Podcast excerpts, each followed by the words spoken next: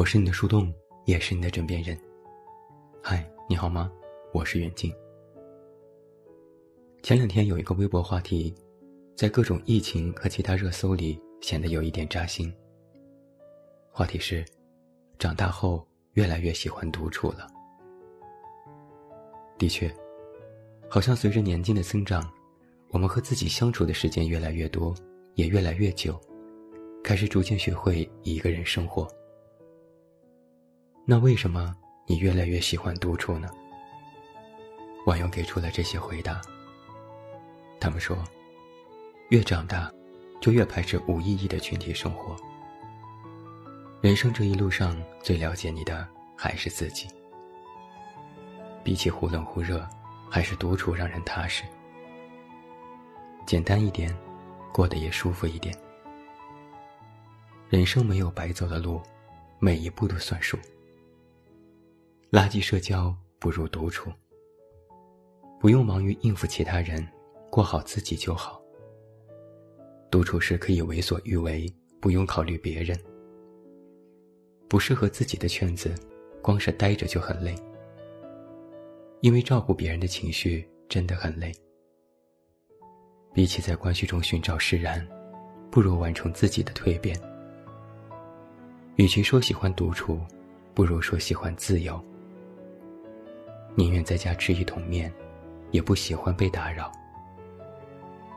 独处的时候能够想清楚很多事情，因为后来明白，爱我自己，自我尊重才是最重要的。这些网友的回答可以说都非常有道理。曾经我看过一个数据，目前我国已经有超过两亿的单身成年人。其中有七千七百万人选择独居生活。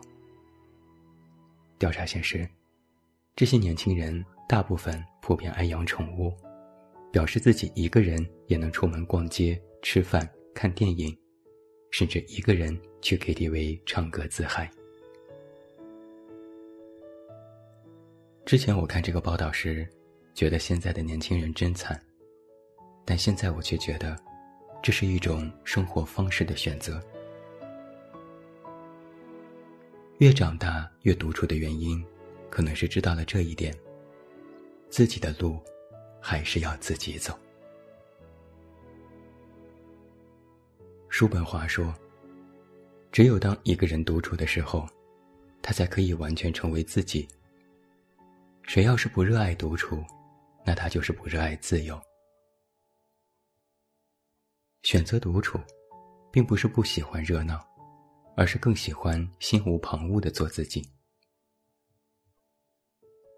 之前有个读者问我，说自己一个人的时候，就是喜欢刷微博、刷抖音、玩游戏，无所事事，这样是不是不好？我问他，那你这么做的时候开心吗？他说，当下是开心的。但后来再去想，就觉得有些浪费时间。我说，那是因为你在用不同的身份立场去看待这样的事情。我们每个人都习惯了奋力前行，生活无非就是生下来，然后活下去。为了活下去，我们从小就开始努力，学习、上课、备考、毕业。工作，步步为营，过得十分辛苦。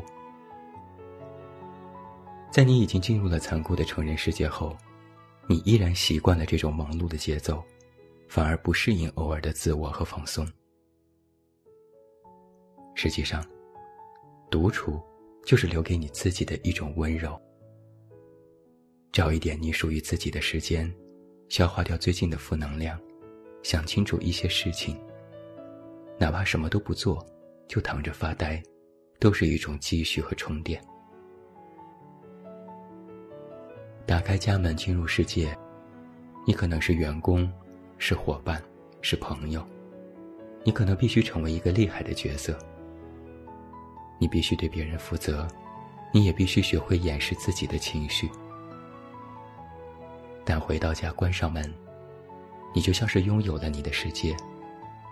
这个世界会全凭你的意愿，也全部由你做主。越是长大呀，我们其实就越习惯扮演不同的角色，但对坦然做自己却有些小心翼翼。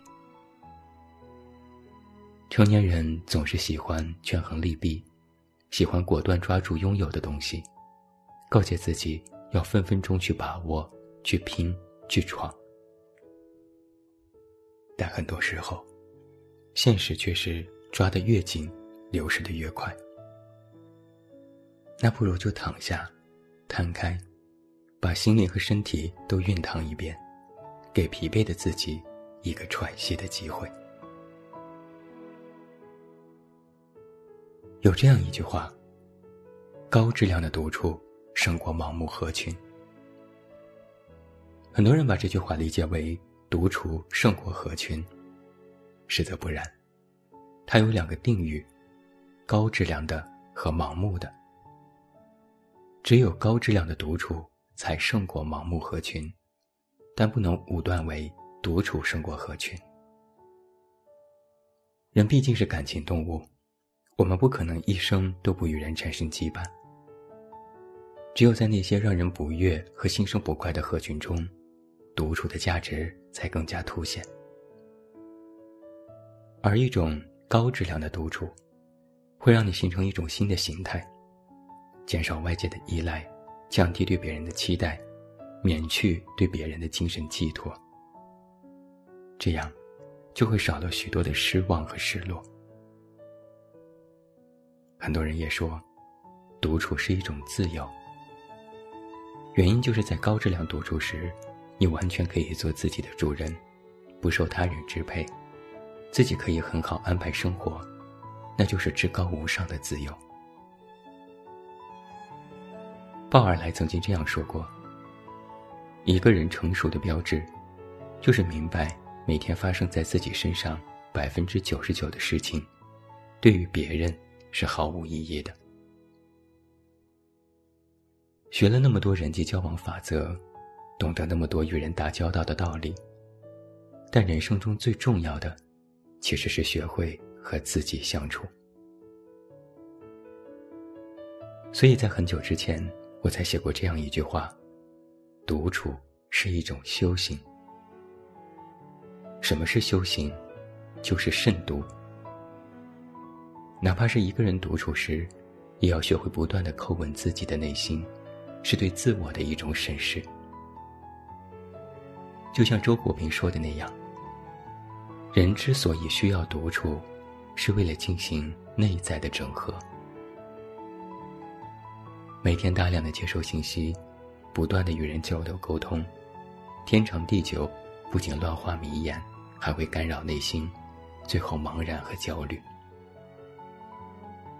只有一个人往内关照内心的时候，你才能够从纷纷扰扰中找到一丝平静和慰藉。这也就是说，很多时候，我们需要的不是别人的安慰，我们更多的是需要自己走出来。知乎上有这样一个问题：喜欢独处。这样的人内心到底是孤独还是强大？高赞回答当中有这样一条回答，是这样写的：能够独处的人，在某方面来说就已经很强大了。我说的这种独处的强大，并不是性格孤僻、不善交际而被迫独处。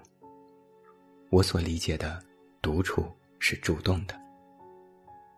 有意识的远离嘈杂的人群，能够静下心来做自己想做的事情。外界声音太多，越多的在意别人的看法，然而自己内心的声音却被压制着。独处就给了自己跟自己相处的时间。一个耐得住寂寞的人，总是很有毅力的。他的强大，来自内心对自己的肯定。以及了解和不断的反思，所以，适当的独处，主动给自己留有一定的空间，这是一种强大的表现。我非常喜欢这个回答，因为它告诉我们，独处并不是一种被迫，而是一种自愿，是自己学会把眼神从外界收回来，重新落到自己身上，它是一种主动行为。一个人越长大越独处，不是一种怯懦和逃避，虽然它看起来和逃避的方式很像，但是高质量的独处，实际上是一种自我关照。要知道，这个宇宙、这个星球、这个自然，万事万物都有自己的运行规律。我们每个人其实也都有自己的生活方式。能够找到属于自己的运行规律，找到自己最舒服的生活方式，不得不说，这的确是一种强大的能力。我遇到过很多人。他们每天都活得很拧巴，觉得怎么活着都不对。整天呼朋唤友，觉得疲倦；自己独处时又觉得孤独，好像不管如何都不舒服。这就是没有找到自己合适的，或者还不知道怎样活着才是最舒服的。而在我们的生活当中，其实很多事情都是无用的和不必要的。学会剔除一些看似光鲜亮丽但实则无用的事情，其实就是给我们的人生减负，让自己变舒服的一个过程。归根结底，学会自我把控人生，是一种强大。在东方快车谋杀案里有这样的话：到了我们这个阶段，已经很清楚自己喜欢什么。讨厌什么？喜欢的就尽情享受，讨厌的就一点不做。很想问问，你到了这样的阶段了吗？你是否有这种果断？你能够尽情享受和勇于拒绝吗？我想，没有几个人能笃定的回答“我能”。毕竟，现实总比道理来的更加复杂。我们依然需要面对许多并不想做的事情，但在这个行色匆匆的世界里，在你一身疲惫的时候，你还有一种选择是：忙里偷闲的多给予自己一点时间。人们总说啊，猛兽总是独行，牛羊才要成群。或许我们都是小绵羊。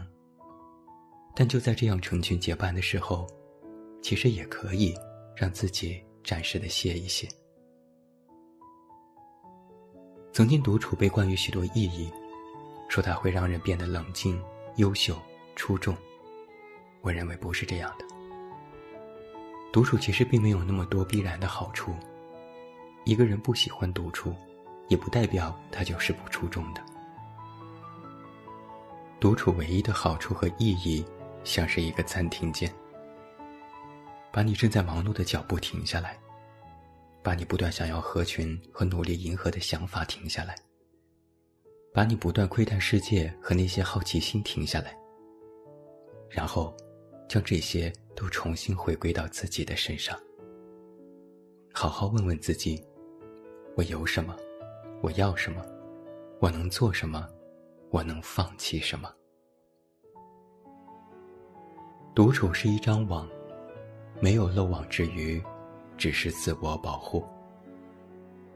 只有内在的自我坚固如山，才能学会面对这熙熙攘攘的世界。兵来将挡，水来土掩。既然人类的悲欢并不相通，我们就要学会冷暖自度。不然，你拿什么？度过这漫漫长夜呢？而最最最重要的是，一个人待着的时候，真的很爽啊！我是你的树洞，也是你的枕边人。关注公众微信，这么远那么近，找到我。我是远近，晚安。